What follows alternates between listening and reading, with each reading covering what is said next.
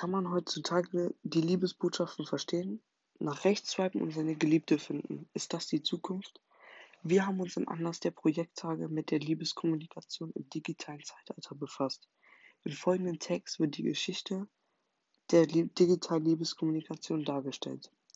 Die Liebeskommunikation existiert bereits seitdem es den Menschen gibt, angefangen mit Adam und Eva.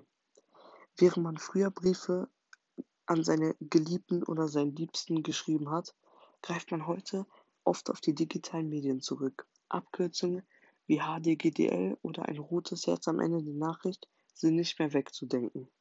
Allerdings war der Wandel nicht von jetzt auf gleich, angefangen mit Fächersprache und Tischtelegraphen. Wer das Fächeralphabet beherrschte, war seinen Konkurrenten schon einen Schritt voraus, da die feinen Damen dezente Zeichen mit ihren Fächern gaben. Danach folgten die goldenen Zwanziger Jahre, in welchen man sich in einem Café an einem Tisch sitzen konnte, während man darauf wartete, dass jemand von einem anderen Tisch anruft bzw. kleine Geschenke per Rohrpost schickt. Briefe waren vorerst nur der gehobenen Gesellschaft gewährt, da Papier zum Anfang sehr teuer war. Als jedoch Papier und Tinte immer billiger wurden und selbstverständlicher, griffen viele auf den Liebesbrief zurück. Obwohl man heute viel über WhatsApp und Ähnliches Liebesbotschaften überbringt, ist der alte Liebesbrief nicht aus der Mode gekommen. Allerdings führt die Messenger-Plattform WhatsApp heutzutage den Markt an. Außerdem werden Liebesbotschaften heutzutage auch über SMS, E-Mail oder sogar als Videobotschaft übermittelt. Während früher zwischen den Liebesbotschaften viel Zeit vergangen ist, wird heute der Partner sehr schnell neidisch, wenn man nicht direkt antwortet. Die Liebeskommunikation ist grundsätzlich schneller und komplexer geworden. Man braucht inzwischen sogar eine wirkliche Medienkompetenz, um keine Missverständnisse entstehen zu lassen. Man muss Produktivität und Kreativität beweisen, um jede einzelne Liebesnachricht besonders wirken zu lassen.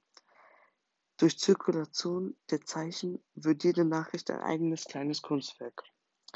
Anhand dieser Informationen kann man erkennen, dass die Liebesbotschaft immer komplexer werden kann. Man kann sie schneller und überall schreiben, und das ist das, wieso es es problematisch macht.